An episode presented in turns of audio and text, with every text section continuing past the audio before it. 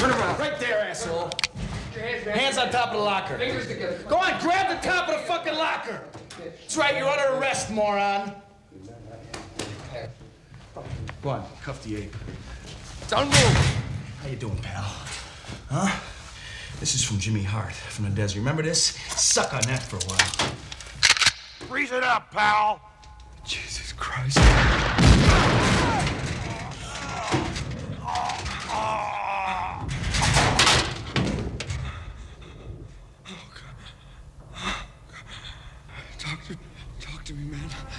To me.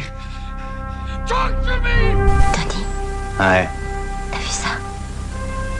Il se passe la même chose dans le film. Ah, t'inquiète, c'est de la merde ce film. J'ai l'impression qu'il y a quelque chose d'important. C'est quand t'as dit il est 9h, c'est ça? C'est ça qui est important?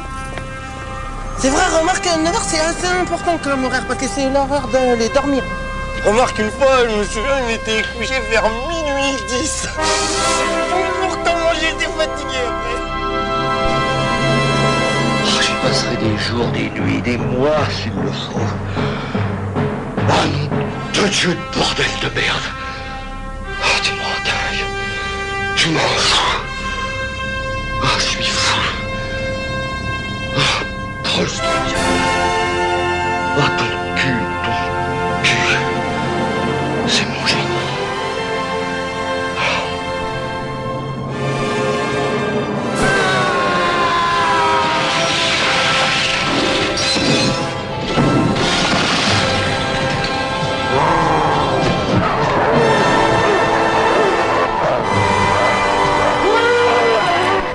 c'est pas possible. Qu'est-ce qui n'est pas possible? Il est fantastique. Il n'a jamais été meilleur que dans ce film. Non, mais dans ce film, c'est toi qui joues. C'est toi, Terminator, c'est pas lui. Vous avez joué dans un film? Oui. Ça s'appelait. Attendez, La blonde de mes rêves. C'était avec vous. Je me souviens très bien, on avait une scène très passionnelle à jouer. C'est quoi le numéro de téléphone de ce magasin? 555 22 31. D'accord, et le vôtre? Pas de problème, vous pouvez lui donner votre numéro, je suis officier de police. 555 34 78. Tiens, tiens, et je suis prêt à parier qu'ici tout le monde a un numéro qui commence par 3-5. Et alors? C'est comme ça dans tous les films. Or, des numéros à 7 chiffres commençant par 3-5, combien il y en a? 9999. Et il y a combien d'habitants à Los Angeles? 8 à 9 millions Ah C'est pour ça qu'on a un indicatif pour chaque quartier. C'est votre fils? Lui Oh non, c'est un malade mental que je suis chargé de ramener à l'asile. Allez, avance Bon, d'accord. Et cette vendeuse-là, tu trouves pas qu'elle est beaucoup trop canon pour travailler dans un magasin de vidéo Oui, tu as tout à fait raison. C'est avec nous qu'elle devrait travailler. Sous une couverture, bien sûr. Bon, écoute, tu peux pas nier qu'on a encore rencontré aucune fille normale. Y a que des super nanas ici. Tu peux me dire où sont les autres Celles de tous les jours? Elles existent pas, parce qu'on est dans un film. Non, c'est ça, la Californie. Bonjour et bienvenue, vous écoutez Le Cinéma est mort, l'émission nécrophile de Canal B avec bien sûr le docteur Moreau. Bonjour Antonin. Salut les kids. Qui est là aujourd'hui pour nous parler notamment d'un film assez particulier et qui, euh, qui me plaît beaucoup et je sais que toi aussi et qui vient enfin de sortir en Blu-ray chez Carlotta. Je dis pas de bêtises, tu Ouais. du coup, hein, de toute façon quand je dis une bêtise. hein.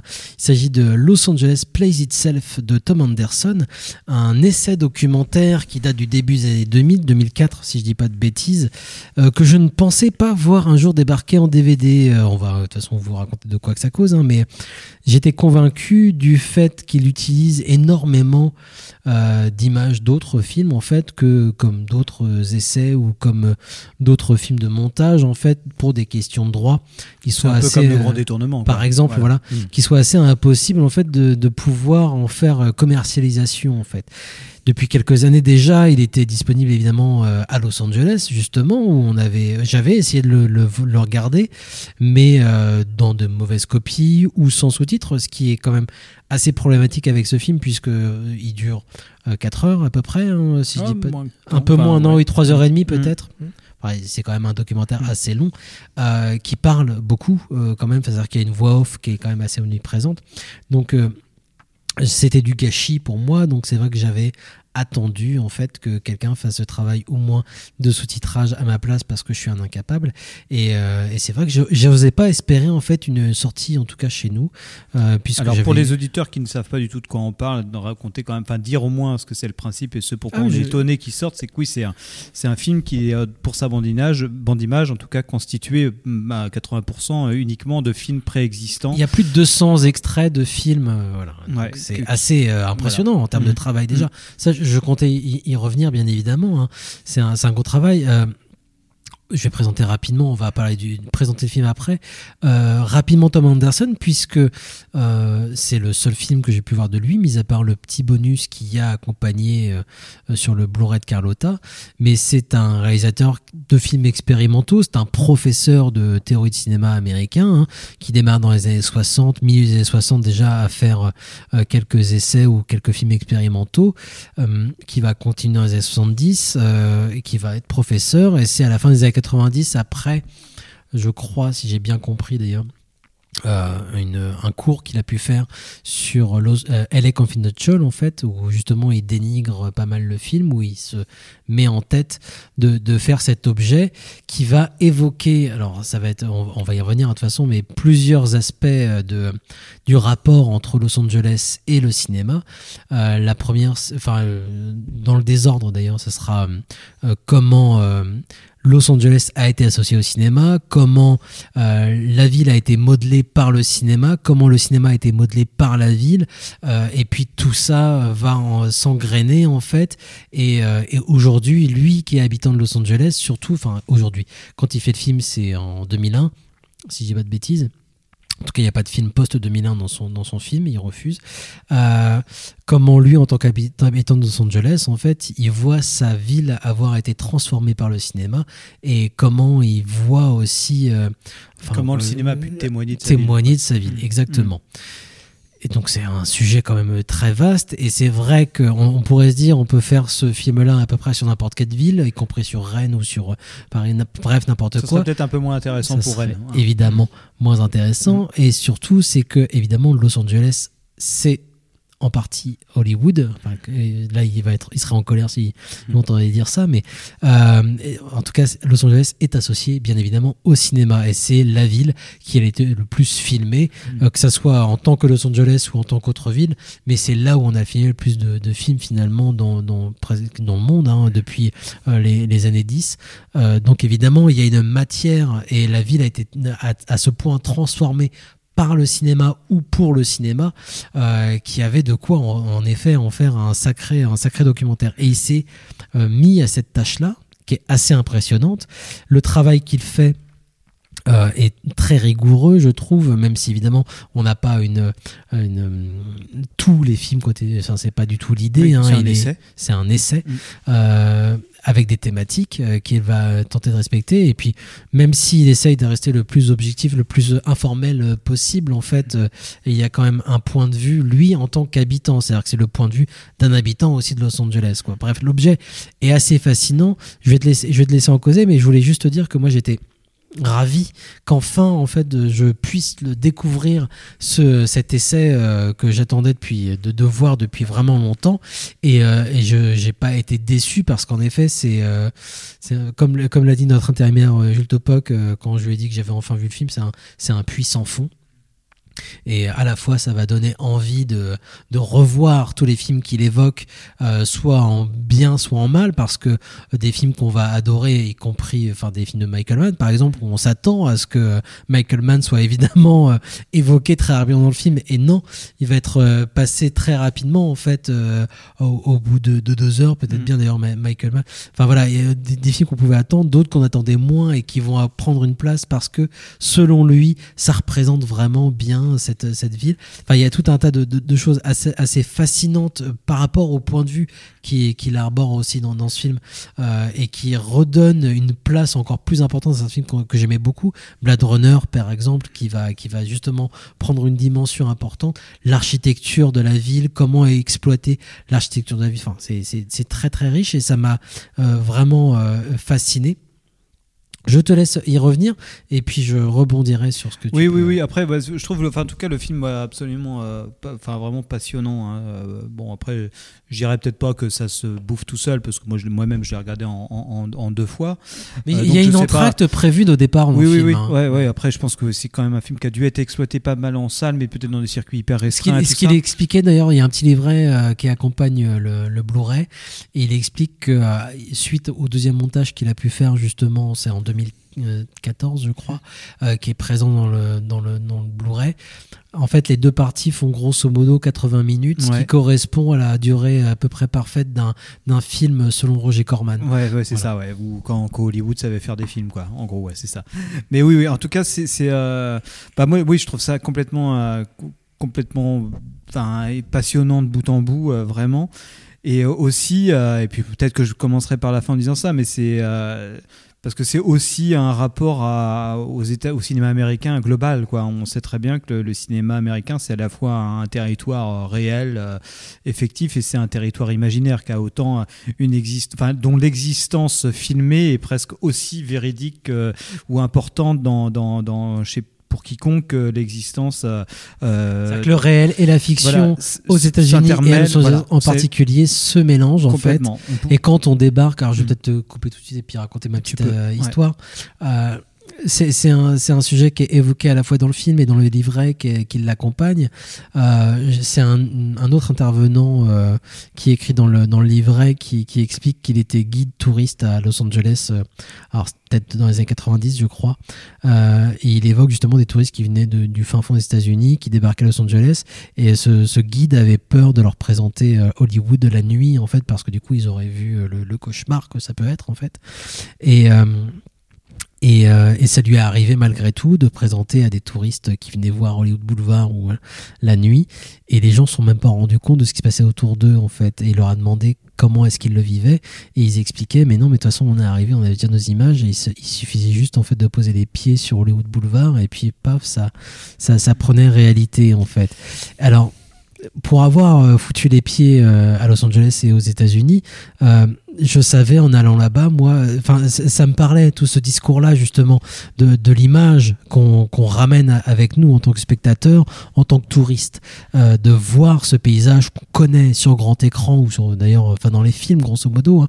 Euh, et c'est vrai que moi, je m'étais préparé en fait à pas retrouver que ce soit New York ou Los Angeles tel que je l'ai vu dans les films parce que les films que je voyais, c'était des films des années 70 notamment quoi. J'étais bien content de retrouver New York autrement, c'est-à-dire que New York était une ville propre. Alors moi, je, ça fera peut-être hurler certaines personnes, mais j'avais pas forcément envie de me balader euh, euh, dans, dans New York, dans les dans les poubelles, en, en ayant peur de me faire euh, euh, trucider dans un, un coin de rue. hein, je veux dire. Mais par contre, je retrouvais à New York. Euh, quelque, enfin, je retrouvais New York. Quand tu vas à New York, t'as toujours le, le, enfin pas cet horizon, mais en tout cas le, la, la forme de la ville, elle est là. Tu, tu reconnais New York, tu reconnais tel immeuble, tu, tu, tu t'y retrouves. La gare de New York, il n'y a pas de problème, elle a été filmée, tu la, tu la reconnais tout de suite et c'est filmé comme New York. Quand tu débarques à Los Angeles, par contre, c'est vrai que c'est complètement différent. Tu, quand tu rentres dans Los Angeles, euh, tu- t'as aucun repère en fait. T'as, t'as aucun euh, euh, immeuble, euh, euh, devanture, euh, espace euh, qui va te faire penser euh, directement à un film. En débarquant à Los Angeles, t'es, t'es paumé. Quand tu débarques sur Hollywood Boulevard, c'est un, un repère à touristes, c'est un repère à fous, clairement quoi. Il reste pas grand chose de du cinéma en fait sur Hollywood Boulevard, mis à part ces étoiles par terre sur lesquelles tu marches qui sont peu intéressantes quand même quoi. Il y a peut-être le, le Chinese Theater où tu as les empreintes. hein. J'ai pu foutre mes pieds dans les empreintes de Mel Gibson ou de John Wayne. J'étais ravi, c'était chouette. Mais en fait, tu galères un petit peu à trouver des signes de cinéma.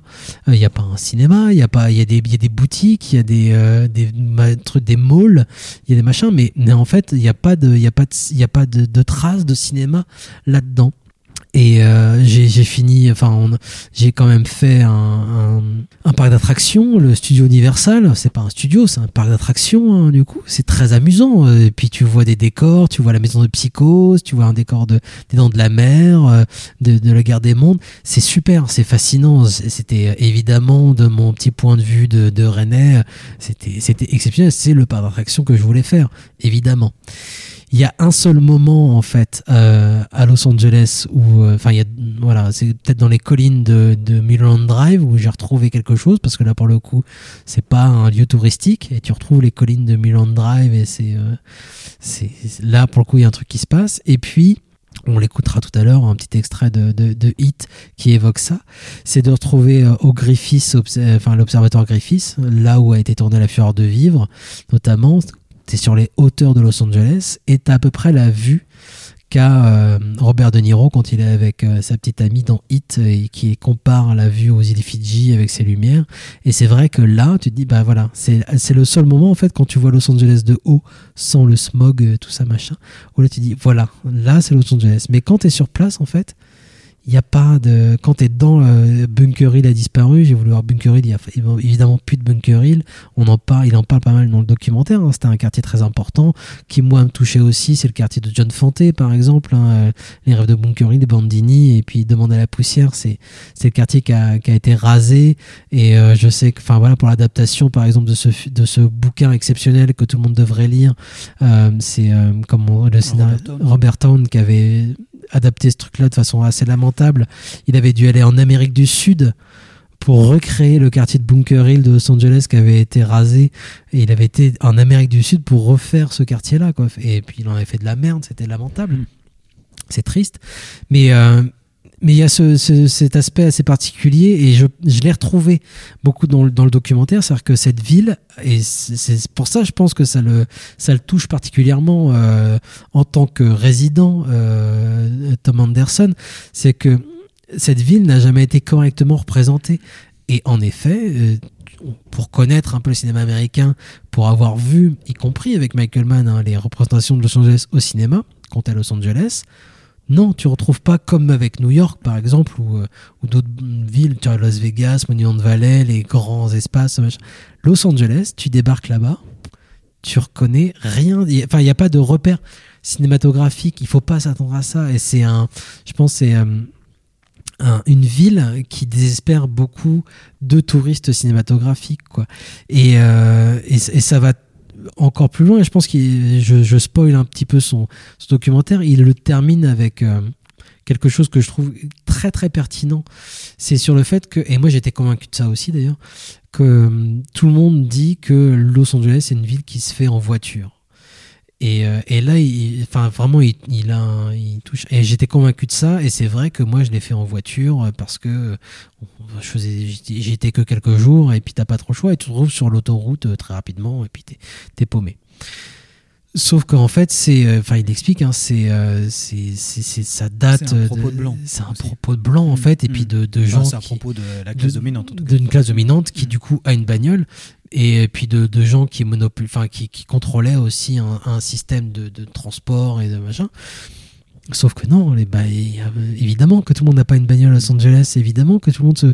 Il y a plein de gens qui marchent, et en fait, les, les, les gens qui, les seuls gens qui connaissent vraiment la ville, c'est justement ceux qui marchent et qui prennent le bus, parce qu'il y a toujours des bus. Euh, Avant, il y avait un tramway, voilà. maintenant, il y a toujours les bus, il y a des gens qui marchent, en fait, et c'est eux qui connaissent la ville.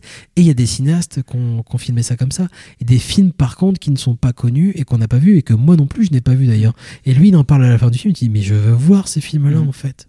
Oui, oui, carrément. Après, lui, c'est vrai, on sent qu'il y a un, oui, il y a un tropisme en tout cas pour aussi un cinéma très indépendant. C'est vrai qu'on connaît très mal, et surtout un cinéma, euh, enfin, de noir américain. hein, je crois, en tout cas, les Oui, oui, cinéastes euh, dont il- mais quasi néo-réaliste, euh. Voilà, donc vraiment, on est dans, oui, quasiment néo-réaliste, en tout cas du moment moderne du, du cinéma américain, qui va, qui vont avoir en tout cas une préférence, en tout cas quelque, un- des propos de sa part qui sont moins ambivalents que tout ce qu'il peut euh, développer avant, c'est-à-dire où c'est vraiment, bah oui, regardez ça, parce que là, au moins, il y a un témoignage, parce que lui, ce qui, son principe, c'est vraiment, euh, ouais, il commence le, de, son documentaire comme ça en disant, on, on essaie toujours de créer, la, chercher la part de fiction qu'il peut y avoir dans le documentaire, et si on faisait l'inverse, en essayant de regarder les films, mais uniquement pour la part documentaire qu'ils nous apportent sur la ville où ils sont tournés, c'est-à-dire euh, Lo- Los Angeles. Donc, euh, et c'est vrai que bah, dès, dès, dès, dès ce propos-là, et tel qu'il fait son, son film, ça a beau être des films qu'on connaît déjà, d'un coup on est très attentif au background en fait, et puis à regarder vraiment l'architecture du truc. Et c'est vrai que son, son point de vue à lui, c'est de se dire, bah voilà, c'est pas filmé, euh, ou c'est mal filmé, ou c'est détourné de son, son ambition initiale. Euh, Enfin, de son, enfin, un bâtiment va être filmé, mais euh, jamais il ne sera filmé de la façon qu'il qu'il l'est réellement. Un bâtiment. Ce qui est propre de la fiction, après, ce qui est propre de la fiction, mais, mais par contre qui, qui détourne complètement, absolument radicalement. Par exemple, il va dire, bah oui, dans un film, euh, n'importe quel euh, kidam qui se pointe à Los Angeles, euh, il va se retrouver, c'est une sorte de, de vieux hippie ou de beatnik, euh, il va se retrouver à habiter à Malibu. Bah non, en fait, les mecs habitent à Malibu, ils sont, ils sont riches, quoi. Ils habitent sur les maisons en face de la mer, ils sont riches, quoi. Donc, non, t'es un kidam, t'habites pas là-bas. Les, les il maisons- continue sur l'architecture parce que du coup, il évoque aussi, par exemple, les, les, Les grands bâtiments, les grandes maisons Oui, d'architectes connus maisons de- qui de vont être associés aux, aux méchants uniquement. Complètement. Et en fait, il y a une sorte- lieux de vie. Et oui, oui. Et en fait, c'est vraiment génial parce que ça rentre dans la psyché euh, de Los Angeles, qui est une ville qui est à la limite euh, où son principe, c'est de se dire, c'est une ville qui se déteste au point qu'elle a tout fait pour ne jamais se filmer. Alors même qu'elle est la plus filmée, elle n'a jamais été, euh, elle ne s'est jamais filmée réellement. À chaque fois qu'elle a pu filmer des trucs les plus représentatifs ou on va dire euh, saillants, euh, enfin non pas pit- enfin, pittoresques, on va dire, ou euh, vraiment, euh, euh, le, le mot m'échappe, mais euh, quelque chose qui soit propre à Los Angeles. Euh, y a, y a un- euh, euh, en fait, il va toujours les détourner. Ils vont dire, bah voilà, la- l'architecture moderne qui peut être quelque chose de très propre à Los Angeles, de la côte ouest, chose qui pourrait être impossible à New York où tout est dans la verticalité, où il n'y a pas de maison à proprement Mhm. parler, voire pas du tout. Euh, là, la- la- la- l'architecture moderne on- de, de Frank Lloyd Wright et d'autres architectes dont les noms je ne connais Oui, pas. oui. En tout cas, ça va être à Los Angeles qu'on va les voir. Et, et, et dans les films, il va t'aligner plusieurs extraits en disant bah voilà, les- moderne, ça sera toujours euh, quelque part dévalorisé parce que c'est- c'est toujours des méchants, euh, les méchants de- des- histoires qui y habitent, comme si c'était euh, une ville qui fuyait à la fois son historicité en, filmant jamais euh, son origine, mais qui, euh, dans tout ce qu'elle avait de plus moderne ou d'annonciatrice du futur, bah aussi euh, bah, le filmait de façon un petit peu révulsive. Quoi. Donc c'est comme si il filmait Los Angeles comme une sorte de, bah, de gros cerveau. En fait, c'est presque ça qui est intéressant dans le film, c'est que c'est presque un film. Il filme euh, Los Angeles comme un paysage mental quelque part. Il cherche le vrai Los Angeles, mais au final, il se rend bien compte que dans les images qu'il peut y avoir de Los Angeles, c'est une sorte de paysage mental, mais bah, c'est un cerveau un peu malade. Quoi. L'autre truc, c'est que Los Angeles a été transformé aussi via le cinéma. C'est-à-dire que, euh, euh, comme tu le dis, voilà, on l'a utilisé. enfin, C'est pas, c'est pas nouveau. hein, de- il le dit dès les années 20. Los Angeles était, était- utilisé pour pour faire d'autres villes ou d'autres, enfin pour un, imaginaire. Et euh, et en fait, au- aujourd'hui, euh, la ville est transformée et j'en ai, j'ai participé à ça justement étant touriste à Los Angeles. hein. C'est-à-dire que la ville est transformée parce que le, le tourisme est aussi cinématographique. Donc voilà, on va, on va proposer euh, aux, aux touristes et puis même, euh, enfin, aux gens qui ne connaissent pas la ville tout simplement, hein, euh, c'est une, une, hein. idée Mm. qu'ils qu'ils ont en fait. Et par exemple, mettre un, un monument pour dire euh, voilà le premier, voilà où était le premier studio de Max Sennett ou de, ou de Chaplin. Alors que non, ça correspondait absolument pas en fait à, à, à cet espacement. Enfin, c'était euh, 3 km plus loin en fait le premier studio, mais on peut le foutre là. Euh, tel diner, c'est comme ça qu'il qu'il introduit le film d'ailleurs aussi. Tel diner euh, que tu vois là, c'est un faux. Et euh, aujourd'hui, enfin, tu, tu fais plus la, la distinction. Et c'est, on pourrait citer Baudrillard ou des choses comme ça. Mais le, le- le- voilà, le fait est que là, ça, ça désoriente complètement aussi l'habitant, tout comme celui qui vient, qui vient, qui vient sur place. enfin moi il y, a y a un moment qui m'a que j'ai trouvé enfin, il- enfin, qui m'a qui m'a beaucoup marqué dans le film c'est le moment où il parle de, de, de Blade Runner comme le cauchemar officiel de, de, Los Angeles et ça ça m'a ça m'a hyper questionné moi Blade Runner c'est évidemment un film que que, que, que j'adore euh, qui Il en évidemment parle se d'un- à- cauchemar, mais comme euh, un rêve d'architecte aussi. oui, c'est ça. Mais c'est ça qui est, qui est- qui est hyper intéressant. C'est que il y a, il y a quelque chose d'assez euh, euh, sardonique sur, sur Blade Runner. Enfin, je sais pas s'il aime le film ou pas, et je m'en fous.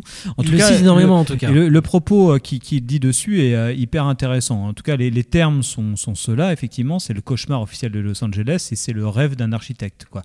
Et ce qui, ce qui a, ce qui est à la fois euh, péjoratif et laudatif, quoi, quelque part, c'est que c'est évidemment un film qui, qui est, qui est représentatif de Los Angeles quelque part et qui, qui est le cauchemar officiel. On pourrait très- presque résumer ça, c'est le cauchemar officiel des architectes. C'est-à-dire, c'est c'est vraiment un truc qui, euh, le mec qui a créé quelque chose, euh, qui est le pire, le pire truc, mais en même temps, voilà, c'est- ce qu'il a rêvé, qui est aussi son, cauchemar.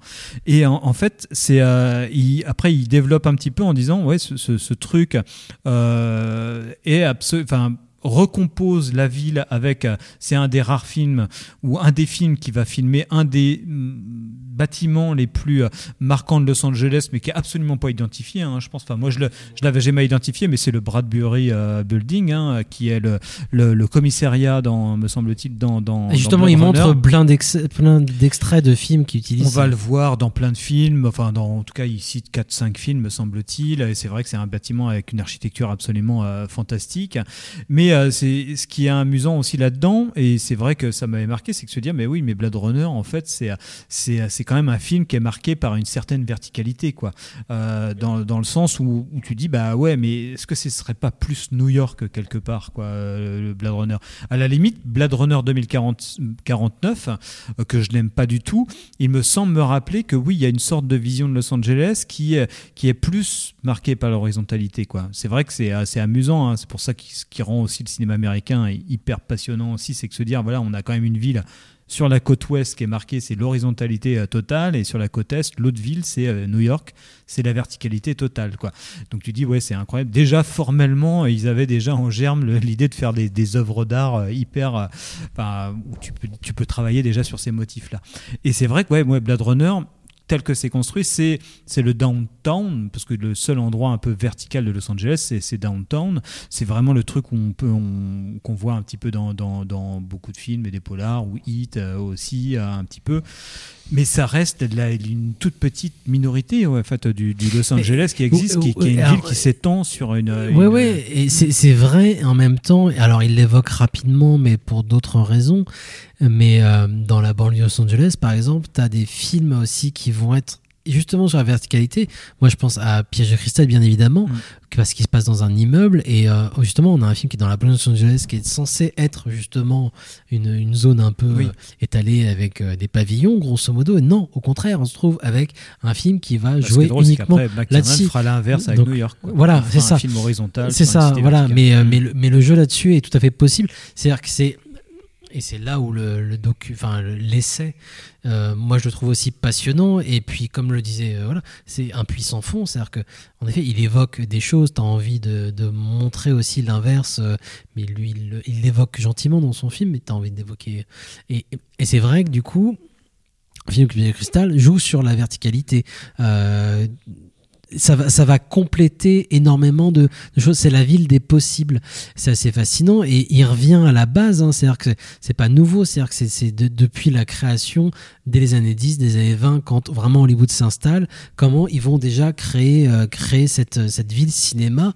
C'est euh, c'est c'est quelque chose que moi j'avais déjà pu euh, entrevoir et qui m'intéressait beaucoup dans les biographies des, des grands cinéastes comme King Vidor ou Capra ou, d'autres en fait qui ont écrit leur autobio et qui évoquent justement leur arrivée euh, dans la région de Los Angeles en fait qui évoquent tout ça comment on va s'approprier la ville et, pourquoi on y, on y va aussi pourquoi elle nous permet de, de faire quoi cette ville en fait? Ce qu'il ce qu'il n'évoque pas forcément euh, dans le documentaire parce que c'est pas un documentaire euh, euh, historiographique ou que ce soit c'est vraiment un essai encore une fois. Et ce, qui- ce qui rend la chose très intéressante hein. et pour ceux que ça intéresse plus moi j'invite justement à aller lire les, les biographies autobiographies même des, des premiers cinéastes qui s'installent à Hollywood euh, et même les, les- les biographies de, de Ford ou de, de Hawks qui évoquent justement pourquoi est-ce qu'on va là-bas. Euh, on a un territoire en Californie qui permet justement de recréer en fait la quasi-totalité en fait des, des- des décors du monde. Mhm.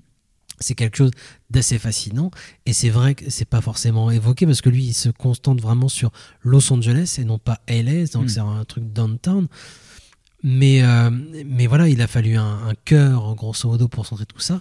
Mais en faisant une centaine de kilomètres, en fait, tu as tous les décors possibles. Enfin, il, il l'évoque hein, quand même, hein, justement, euh, euh, par rapport, voilà, on va filmer la Suisse alors que c'est euh, c'est à quelques kilomètres Mhm. de, de, de Hollywood et on fait croire que c'est un décor suisse. Et c'est vrai que tu crois, en fait. C'est vraiment fascinant et tu, tu, tu comprends pourquoi, à un moment, ça a pu devenir aussi cette mec du cinéma très rapidement. T'as tout là-bas, je conseille à tout le monde d'aller faire un tour en Californie un moment. C'est un espace absolument fascinant. hein.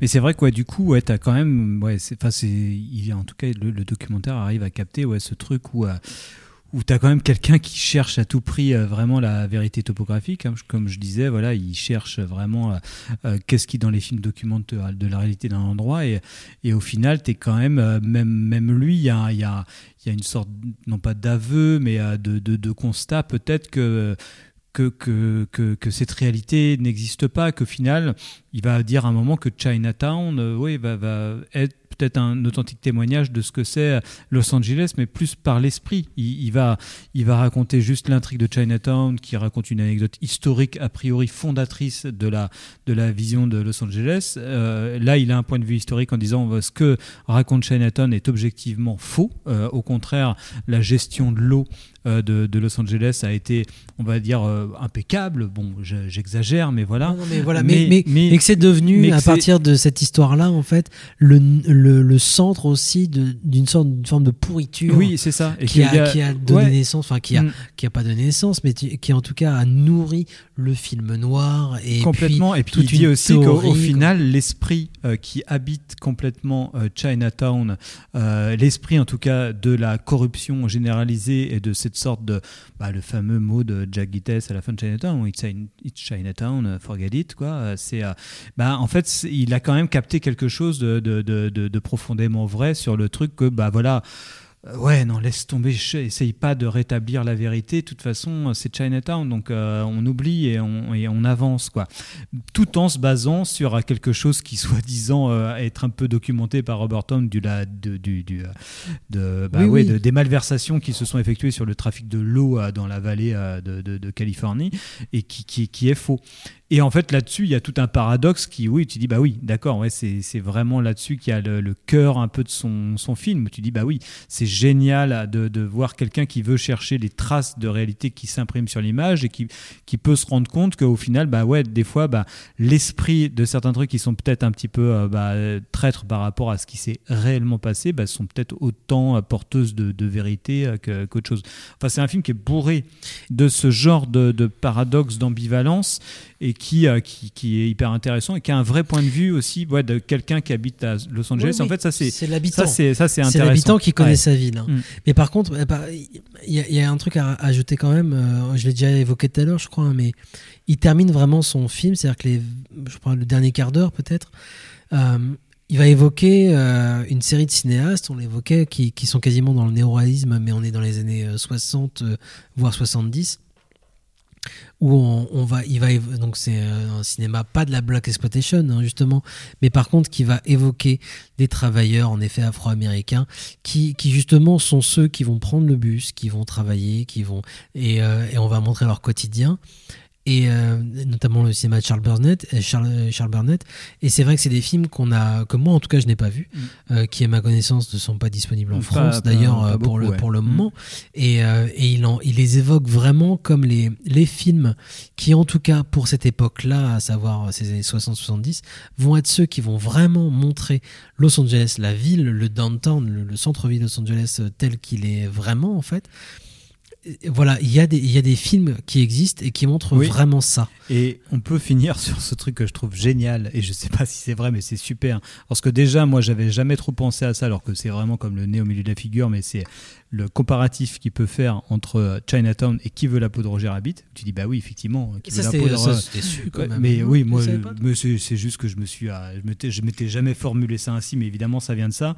Mais ce qui est hyper amusant dans le film, c'est qu'il dit, bah, par contre, l'anecdote que raconte Qui veut la peau de Roger Rabbit, ce fameux euh, détournement de la ligne de bus, ce rachat des lignes de bus par des gros conglomérats pour supprimer les lignes de bus, qui est l'argument, pas le MacGuffin, on va dire, de, de, de Roger Rabbit. Là, pour le coup, c'est avéré, quoi. C'est vraiment euh, General Motors que- qui a racheté les lignes de bus pour les niquer et pour que les gens achètent des voitures, quoi. Et c'est euh, et ça, c'est ouais, c'est fascinant, quoi. Voilà, et donc vous- c'est plus Roger Rabbit qu'il faut revoir euh, plus tôt. Euh, en tout cas, le, ce, ce docu, enfin cet essai documentaire. Tom Anderson, Los Angeles Plays Itself est enfin disponible en Blu-ray. C'est chez Carlotta. Et donc à ne pas voir à Los Angeles. Oui, en à plus de toute façon à Los Angeles, Mm. de toute façon, vous, Mm. euh, vraiment, faut le, euh, il y aura pas de sous-titres. euh, C'est, Mm. euh, enfin, à moins que vous soyez super fortiche. euh, mais voilà. Euh, J'en profite, on a un peu de temps. Je vais pas euh, m'attarder forcément beaucoup dessus, mais euh, mais j'ai vu un autre documentaire vachement plus interminable euh, parce qu'il dure plus de 6 heures, je crois, c'est en quatre parties. Tu me permets, hein, vu que tu l'as pas regardé, je, tous je les l'évoque. C'est surtout que justement, ça me, il y a un aspect. Bon bref, j'ai vu euh, le euh, Robodoc. The Creation of Robocop, un documentaire donc en quatre parties euh, qui font chacun, chacune une heure, euh, une heure vingt grosso modo, hein, sur donc la, la création du Robocop de Paul Verhoeven euh, à la fin des années 80. Euh, alors qui n'est pas à Los Angeles, lui qui est censé se passer à Détroit, euh, mais dès, je crois que c'est dans le premier ou le deuxième épisode hein, où ils évoquent justement que bah, Détroit c'est bien, mais en fait il n'y avait pas les décors que Verhoeven euh, souhaitait pour son film. Je conseille à tout le monde la vision de ce film. hein. C'est disponible sur Prime Video, peut-être pas en France, mais euh, sinon pouvez le retrouver à Los Angeles. Toi, Justement, t'es abonné à Amazon, crois. mais avec un compte US, quoi. C'est ça, oui. Mm. Je, je, je fais. Alors c'est vrai qu'on a un mauvais bilan carbone hein, dans cette émission, mais je vais aussi régulièrement à Los Angeles justement pour voir ce, ce genre d'objet qui, qui m'intéresse. Documentaire qui était, bah, ça se regarde comme une série, hein, donc je le, je conseille, mais je, tenais à l'évoquer justement parce que il y a, bon, il y y a tout un, il y a, plein d'éléments très intéressants sur la création même de, du robot, sur le casting, sur l'écriture. Le, documentaire est extrêmement riche sur toute la création et se limite à la création. Il évoque aussi justement le, le cinéma américain à cette époque-là et comment Robocop et Verhoeven notamment vont chambouler un peu les choses, pousser les potards à fond. Il y a beaucoup de choses qui sont très très intéressantes. Pour rester dans, ce qu'on racontait sur euh, la représentation d'une ville, euh, c'était assez, fascinant justement de voir que euh, Robocop, qui est censé se passer à Détroit, et c'est vrai qu'il représente aujourd'hui aussi peut-être beaucoup justement Détroit. D'ailleurs, Robocop va a, sa statue maintenant, d'ailleurs, je crois, dans, dans cette ville.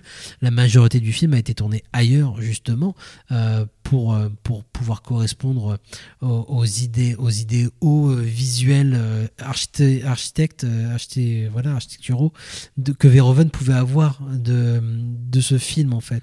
Et donc, ça va être euh, un peu partout dans le, dans le pays, euh, voire. euh, non, c'est pas au Mexique. Le Mexique, c'était pour Total Recall, mais il va bouger un peu partout, en fait, pour trouver tel bâtiment, euh, telle rue, tel quartier, en fait, qui va faire péter, euh, où, euh, où il va faire des matte painting, d'ailleurs, pour transformer un immeuble. Et j'ai découvert ça en voyant le documentaire. Je ne savais pas, en fait, que tel plan que je connaissais, en plus, j'ai- vu le film plein de fois.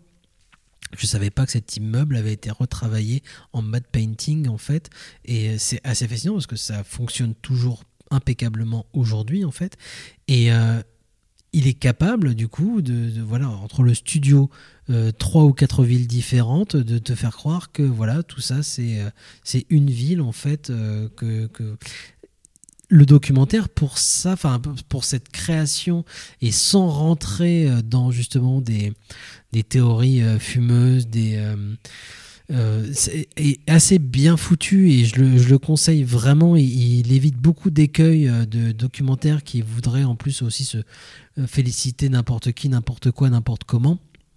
On n'est pas dans la featurette ni dans le promotionnel, euh, sans non plus chercher à faire euh, dans le trop croustillant. euh, c'est bon, il y a une vie sur le plateau, on- il s'est passé telle ou telle chose. Peter Wheeler euh, a baisé à tout va. bah écoute, si, si les gens étaient consentants, euh, tant mieux et qu'ils se fassent plaisir. Euh, mais c'est pas ça qu'a joué sur la création du film. Donc euh, euh, les gens en parlent, c'est bien, mais on va pas en faire un pataquès c'est euh, c'est- je voilà je, le conseille et ça fait permet de rentrer vraiment dans un de, de, de- limite on participe un petit peu en fait au tournage on voit ce qui s'est passé et c'était pas cool. Euh, Verhoeven était taré et euh, il a épuisé tout le monde Et il y a eu beaucoup de sang, beaucoup trop de sang. Il a vu jusqu'où on pouvait montrer du sang. Est-ce qu'il a vraiment fait fondre quelqu'un avec de l'acide hein non, mais par contre, on voit la création de tous ces trucs-là, tous les éléments euh, justement iconiques un petit peu de ce film que tout le monde connaît. Euh, Enfin, Robocop, pour, pour notre génération, c'est c'est un objet important. Et c'est vrai que moi, c'est pour ça que j'ai pris du plaisir aussi à regarder cet objet. Enfin, de, de me dire, tiens, quelqu'un a pris la peine de faire vraiment un travail. Il a été revoir tous les gens qui sont encore en vie, qui ont travaillé sur ce film, tous les acteurs, les techniciens, les euh, scénaristes, les producteurs, euh, tous les gens. Voilà. Et on a été voir tout le monde euh, pour garder une trace de comment ça s'est passé, comment on en est arrivé à sortir cet objet. Euh, le film n'évoque pas la sortie, le résultat de, de- le, le succès ou quoi que ce Mhm. soit. C'est vraiment la création du film jusqu'à la fin du tournage. Et puis paf, ça s'arrête et on on va pas aller plus loin. Et en fait, cette rigueur aussi dans, cette, dans cet objet me, plaisait bien. Alors, il y a plein de trucs très agaçants de faire redire à tous les acteurs leurs répliques euh, cultes, grosso modo. Ce gimmick-là m'a particulièrement agacé. Et puis, il est récurrent, très récurrent. Euh, il prend beaucoup de temps d'ailleurs, parce que vu que. Mais, euh, mais justement, sur ce, cette fabrication, euh, comment on va euh, parvenir à, à créer un objet extrêmement cohérent en partant en fait de plein de choses qui viennent de partout. Très composite, quoi. Extrêmement Mm. composite. Ça, voilà, ça, ça participe justement, enfin, de- d'enchaîner les deux objets justement sur euh, cette, et c'est typiquement américain et voilà, de, de comment la fiction et la réalité en fait Mm. se, se mêlent et comment on n'arrive plus à faire cette distinction finalement euh, euh, au bout d'un moment. Et, et peu importe en fait qu'on puisse faire cette distinction puisque justement elles communiquent entre elles et elles, elles- elles font naître justement quelque chose d'un peu nouveau. Et Los Angeles c'est exactement ça. C'est une c'est une, c'est une ville qui existe. Enfin mis à part pour Tom Anderson et quelques habitants et encore lui il parle d'il y a plus de 20 ans quand même hein. Aujourd'hui, justement, je serais curieux de voir comment il, il aborde des films Tom Anderson comme San Andreas, comme euh. San Andreas, voilà, Ex- exactement. Je serais, je serais, je serais curieux en fait d'avoir son, Mm. son, son point de vue sur quelques-uns des derniers films qui ont été faits sur Los Angeles. Et aujourd'hui, alors que les, les néons de Los Angeles ont changé de couleur, euh, qu'est-ce que ça évoque pour lui? Mm. Je serais vraiment curieux de, de, de voir son. Mais voilà, il a décidé d'arrêter son film à 2001. Et quant au documentaire sur Robocop, eh bien écoutez, faites comme moi, prenez un avion, euh, foutez en l'air votre bilan carbone et, euh, et instruisez-vous, bordel de Dieu. Il est euh, temps de faire une courte pause avant que tu évoques euh, l'actualité des sorties, puisque Carrément. nous sommes aussi, hein, depuis maintenant 17 ans, une émission d'actualité. On est là à fond au taquet. On va faire une courte pause en écoutant un morceau exceptionnel, reprise du California Dreaming des Mamas and the Papas par Lee Moses, que tout le monde connaît puisque c'était lui qui chantait le Bad Girl de, de de, de Bonello. Et puis autour de ça, euh, un ou deux extraits, notamment de Hit de Michael Mann, euh, qui euh, prend cher Michael Mann quand même, euh, enfin justement parce qu'il n'est pas assez évoqué et il prend cher. Je crois que c'est ça surtout. C'est surtout ça. ouais. Voilà. Et on se retrouve juste après pour évoquer l'actualité du cinéma. I've seen things you people wouldn't believe. Hmm. Attack ships on fire off shoulder of Orion. I watched sea beams glitter in the dark near the Tannhauser Gate.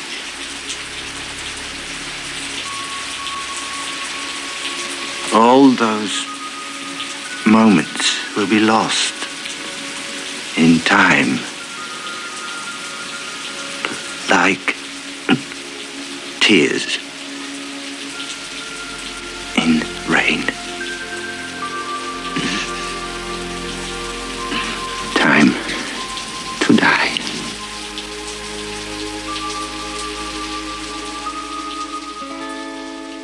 All the leaves are brown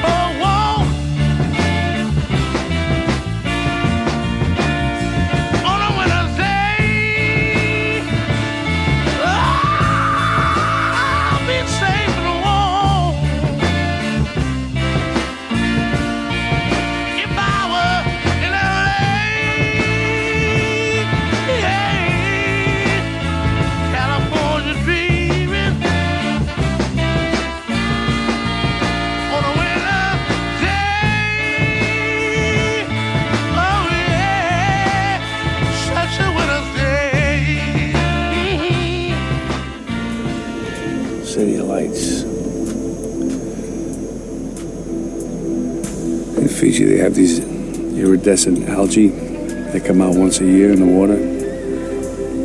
That's what it looks like out there. You've been there? No, I'm going there someday. Oh, yeah.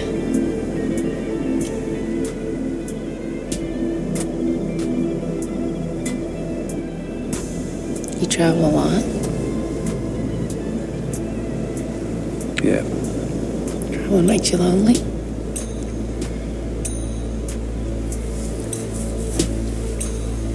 I'm alone. I am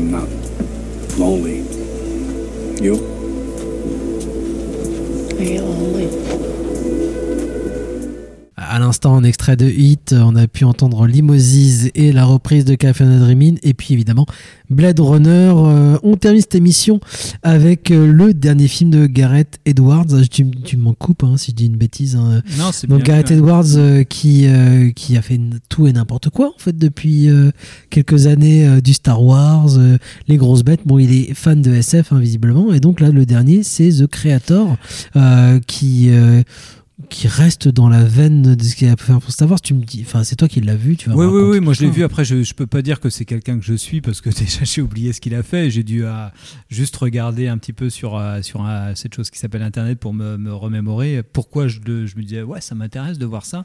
Effectivement, c'est le type qui a fait Monsters, qui était une sorte de, de film, bon, indépendant, même si ça veut rien dire, mais qui était un film un peu low-fi avec des grosses bébêtes euh, extraterrestres qui se baladaient et des, des gens qui essayaient de les fuir euh, dans une sorte de dystopie, là, euh, science-fiction.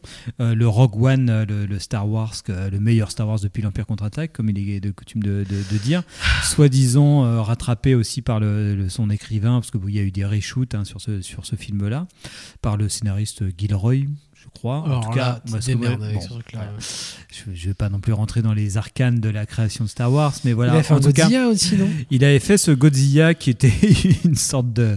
Enfin, moi, un film que, que j'aime bien parce que je trouve qu'il y a des moments de mise en scène complètement tarés, mais qui a objectivement une, un truc ni fait ni à faire en termes de scénario. hein. En tout cas, en termes de, de scénario, c'est une catastrophe. Je sais que j'ai- essayé de le revoir il y a pas longtemps avec mon fils qui avait 10 ans et qui m'a dit Mais je comprends rien, mais c'est- pourquoi il a disparu le personnage? Là, on sait pas parce qu'effectivement, c'est très très mal écrit. Euh, À tel point qu'un gamin de 10 ans, même s'il est prodigieusement intelligent comme mon fils, il peut le voir. Mais, mais par contre, je sais qu'il y a des scènes, moi, qui me, qui, où je me dis, ah putain, le mec, il a, il a quelque chose. Il y a des idées. Il y a Il y a des idées. d'images. Ouais, en fait, il y avait des cas. idées d'image dans le monumentalisme, en fait, euh, quoi, chez lui qui m'intéressait dans sa représentation de Godzilla, dans le Godzilla, même si ça fait quelques temps que je l'ai pas vu, je m'étais dit, ah, c'est marrant parce qu'il y a vraiment, euh, il arrive à avoir un point de vue qui soit pas euh, anthropocentré euh, sur les créatures. Donc, il y a un jeu avec les chocs scalaires et tout ça, où il fait que, bah, il filme la créature, on T'as voit. employé un gros mot. Oui, euh, mais oui, mais parce que ça m'intéresse beaucoup ce truc-là, parce que quand, dans les, dans, voilà, quand t'as des très grosses créatures, en général, on joue avec le, le- le choc scalaire. Il y a l'infiniment de petit, euh, l'être humain, du coup, avec le grand. Et les films qui arrivent à, à que filmer quelque chose. avec Pacific Rim, Oui, mais lui, notamment, là, euh. il est dans ouais, quelque chose où vraiment l'anthropocentrisme, toujours le monumentalisme est, est toujours mis à l'échelle humaine, quoi. Et, et chez Gareth Edwards, il y avait un truc Alors, où fait peut-être ah, plutôt Miller dans ce cas-là. Miller l'a fait, le- ce choc scalaire, beaucoup, notamment avec, euh, avec euh, Happy Feet, euh, mais il l'a fait aussi avec. Oui, oui, Happy euh, Feet, il y a quelques scènes qui sont comme ça où ils arrivent à filmer d'un point de vue où euh, voilà, on est dans l'infiniment grand, mais sans avoir toujours la référence à l'échelle de, de- du, du- du plus petit.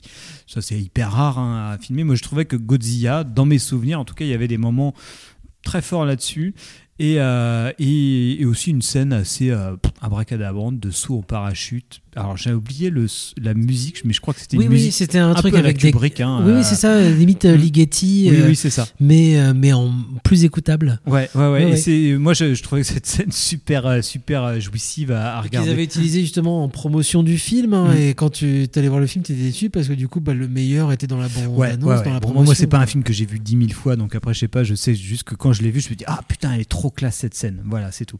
Ah, Mais peut-être aussi par effet de contraste, hein, encore, encore une histoire de choc scalaire, parce que voilà, tout ce que je voyais, c'était nul euh, avant. Oui, et ça, que ça quand je voyais ça, je dis, ah putain, c'est fou. Ça sort une époque où on est bouffé par les Marvel. Oui, est c'est ça. Donc là, d'un coup, tu et ah oui, là, d'accord, il y a un mec qui fait, qui ose faire encore n'importe quoi dans un gros blockbuster et de se dire, tiens, je vais foutre de la musique classique, à la musique de, de concrète, non, euh, non mélodique, euh, avec des mecs qui sautent en parachute. Ça, c'est, ça, c'est amusant parce que je vois plus du tout ce genre de, de, de conneries. Euh. Sans, sans essayer de piter plus haut que son cul non plus, quoi. Parce que justement, le film est n'importe nawak. Ouais, quoi, ouais, ouais, mais je pense euh, que tu avais quand même ce truc-là. Après, bon.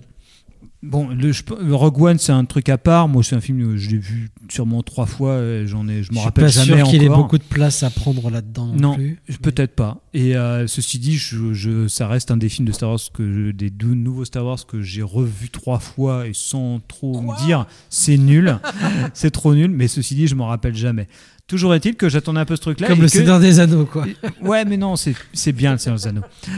Et, et en tout cas, moi, je me suis fait, enfin, j'ai décidé inconsciemment de me faire hyper par la sortie de The Creator. Euh, Depuis c'est les annonces de, de la sortie, je me suis dit putain, enfin, il y a un film de science-fiction qui sort déjà qui est basé sur un univers original. Ce qui, ah, ce qui est rare, ce qui ce qui de est rien. c'est- Ça, hein, ça arrive jamais en fait. hein. C'est toujours des films qui sont basés sur euh, voilà Jeux des vidéo des adaptations de des- jeux vidéo, des de bouquins, des films préexistants. euh, voilà. Là, d'un coup, tu as un film qui sort comme ça, qui est euh, d'un scénario original, d'un univers original. On verra plus tard que c'est évidemment très référencé, mais ça reste un film qui n'est hors euh, franchise, qui pourrait devenir Tout une franchise. voilà. La précédente fois, la précédente fois où c'est arrivé, c'est euh, soit Avatar le premier ou Jupiter, Jupiter Ascending des frères Wachowski, mais sinon, euh, ça Sœurs. n'arrive pas ce genre de truc. C'est C'est euh, les sœurs Wachowski. Les sœurs Wachowski. Mais en tout cas, ça n'arrive, ça n'arrive plus jamais ce genre de truc. Après, ceci dit, bon, je suis pas allé à fond dans le, le making of du truc, mais a priori, c'est pas un si gros budget que ça. Enfin, on n'est pas dans un, dans un budget à, à 100 millions euh, de dollars, mais plutôt un truc à- euh, plus petit, mais qui a l'air d'en avoir coûté beaucoup Ça plus coûte cher. plus très cher les ordinateurs aujourd'hui. Oui, mais c'est euh, et c'est vrai que moi quand je voyais les images, je me dis ah putain j'ai trop envie de voir ça, j'ai trop envie de voir des, des, des androïdes au Tibet qui portent des bures de moine et tout ça, je trouve ça trop cool. Et là j'ai le geek qui se réveille en moi qui me dit ah ouais c'est super, je veux voir ce truc quoi. Et bah et bah du coup je suis allé le voir et puis bah non, en fait c'est pas bon du tout Ah, quoi. bah, merci, Antonin, pour cette, Mais- euh, mais c'est intéressant parce que effectivement, tu te dis, euh, bah, le, là, il y a un truc que- que- qui subsiste dans le, le- le- enfin, en tout cas, le, le petit attrait que j'ai eu pour le film, c'est qu'effectivement, tout ce qui est de l'ordre du, du production design, je le trouve super bien, quoi. Et ça faisait longtemps que j'avais pas vu un film où le production design, je le trouve super, quoi. Même Avatar 2 que j'ai adoré, j'ai toujours un problème avec le production design où je me dis, Oui, c'est comme les Toy Story, c'est comme à les part les créatures, à part les, les- le, tout le côté euh, les pas les bestioles, mais au contraire les, euh, les, les, les- trucs de guerre. Je trouve ça trop cool. Mais par contre, les bestioles et tout, euh, j'ai encore des réserves. Je suis pas hyper attiré par ça, quoi. Mais par contre, euh, les, grosses, les, les, les- les gros objets de guerre, je trouve ça super. Et, euh, et dans The Creator, bah voilà, tout ce qui est de l'ordre technologique, je trouve que ouais, c'est les équipes d'ILM et tout, et je pense qu'ils se sont bien éclatés. Enfin, en tout cas, j'ai l'impression. C'est ton fils qui a écrit euh, cette. Parce que lui, il a pas vu, je suis allé voir tout seul, comme un grand. Oh, le salaud. Tu vas même pas voir ça avec Mais ton a- fils. C'est pas un film pour les enfants, c'est hyper important parce que ça traite de, de tas de choses très philosophiques et tout ça, notamment quelle est la différence entre l'intelligence artificielle et l'intelligence humaine. Qu'est-ce qui nous distingue de, de, de l'IA Bon, C'est exactement un film pour les, les adolescents, je veux dire. euh, plus euh, qui comme, vivent avec comme, leur téléphone. comme Real euh, Steel. Tu te rappelles de ce film de Oui, bien sûr, euh, avec des, des Jackman, robots. Oui, des, des robots qui Voilà. sont dessus. C'était post euh, justement euh, Pacific Rim. Voilà, ouais, ouais, J'allais voir tous les films avec des robots. Euh, Ouais, ouais. Les films d'auteur manquent de robots euh, qui se tapent dessus. Mais c'est euh, en fait c'est quand même une grosse déception où je ouais voilà l'esthète en moi se régalait un petit peu parce que je suis fan de bons de beaux dessins quoi en gros quoi mais mais c'est vrai que c'est très mauvais en termes de, de, de scénario encore une Et fois ça se passe pas à Los Angeles. et ça se passe absolument pas à Los Angeles, mais si un petit peu quand même, parce que Los Angeles a été détruit par une bombe nucléaire Ah bah qui voilà. a été lancée par une IA, ce qui nous rappelle quand même fortement un autre film qui serait Terminator, et euh, qui donc se passe dans un monde où euh, les humains euh, font, les Américains, non pas les humains, mais les Américains font la guerre à, à tous les, toutes les IA, donc tous les robots, parce que voilà, c'est dangereux parce que ça lance les guerres contre les humains, comme dans Terminator, parce que tous les Américains ont vu Terminator, se disent hop hop hop, hop on arrête avec les conneries, avec les, les intelligences artificielles, c'est dangereux pour l'humanité. Donc ils lancent une guerre contre les IA qui se sont tous réfugiés en Asie Ah oui, euh, avec normal. les Chinois. Et, euh, Ah, et donc en le nouveau fait- méchant du cinéma américain. donc voilà, on est en, en fait on est dans une sorte bah, malheureusement encore de cinéma extrêmement euh, fait par quelqu'un qui est beaucoup trop cinéphile pour son propre bien, c'est-à-dire que en gros euh, c'est un film qui qui fait mine peut-être de traiter de thématiques sur ben, ce que je disais sous forme de blague sur euh, comment on travaille cette idée entre voilà qui est en plus ultra contemporaine hein, euh, qu'est-ce qui va distinguer à un moment une intelligence artificielle d'une intelligence humaine euh, qui qui est une problématique évidemment qui peut être traitée dans euh, AI de Spielberg, dans Blade Runner de, de, de, de Le Ridley. Scott, dans le peut-être pas le Congrès parce que c'est pas vraiment ça, mais en tout cas euh, une vraie thématique de science-fiction Oui, qu'on traite depuis longtemps, mais qui évidemment aujourd'hui a une Katic, actualité. hein, dans tous les cas, voilà, c'est- pas- très une actualité très brûlante et hyper fascinante. On peut dire que dans The Creator bah non, il y a rien parce qu'en fait, il se borne plutôt à réduire la différence entre les intelligences humaines et les intelligences artificielles à un, combat de pure altérité qui serait plutôt un combat, euh, un, scénario plutôt à l'Avatar parce que en gros, bah, c'est le scénario d'Avatar quoi. C'est un personnage qui est infiltré euh, chez les IA, euh, qui va qui est à la solde des Américains et qui va devoir, qui de, enfin, par euh, degré et de force en même temps, va devoir plutôt s'intégrer avec les IA pour avec combattre les les, Américains. Donc c'est Danse avec les loups, c'est Avatar. Ceci dit, bon, moi j'ai jamais Mais reproché à Avatar d'être un, un décalque de plein de choses. C'est un, concept scénaristique et c'est ce qu'on pouvait reprocher à Avatar de reprendre justement ce concept qui n'a pas été créé non plus avec Danse avec les loups. hein. C'est de se mettre à la place de l'autre en fait et essayer de comprendre l'autre en fait. Et c'est une, une base euh, en fait importante euh, de, du cinéma en fait, c'est d'être capable de se mettre à la place Oui, de oui, l'autre oui, et de non, mais moi, comprendre moi, après, j'ai- j'ai- à la limite, j'ai rien contre ça, mais en fait, c'est euh, fait- il faut pas me faire mine de, de, par- de, de parler d'autre chose, quoi, en fait, quoi. C'est c'est un film qui, typiquement, en a, beaucoup d'effets d'annonce sur on va vous parler euh, de ce que de, de ce qu'est l'IA, de il faut l'accepter et tout ça. C'est presque apporté au crédit du film aussi.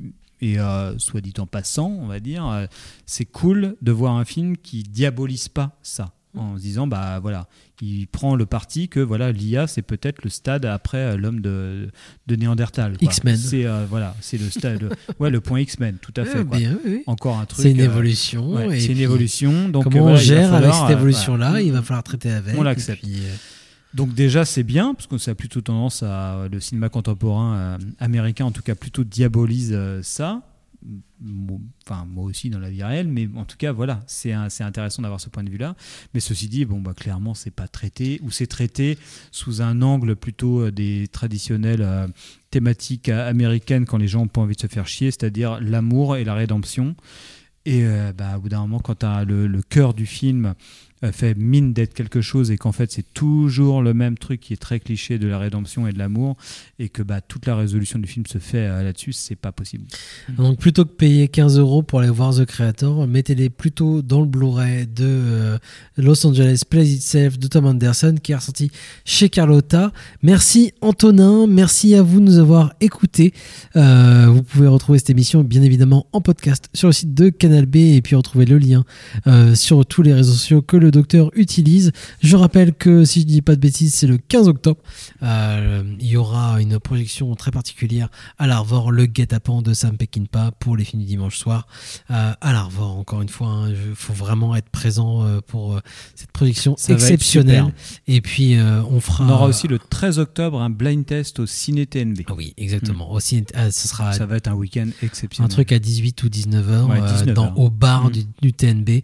On fait un blind test. Il y aura des cadeaux de Rimini édition à gagner, notamment. J'annonce Ouais. ça euh, sans avoir la confirmation, mais oui. Euh, donc euh, voilà, un gros week-end avant les vacances. Venez nombreux. On se quitte et on se retrouve très bientôt. Merci à vous de nous avoir écoutés. Ciao. Des bisous.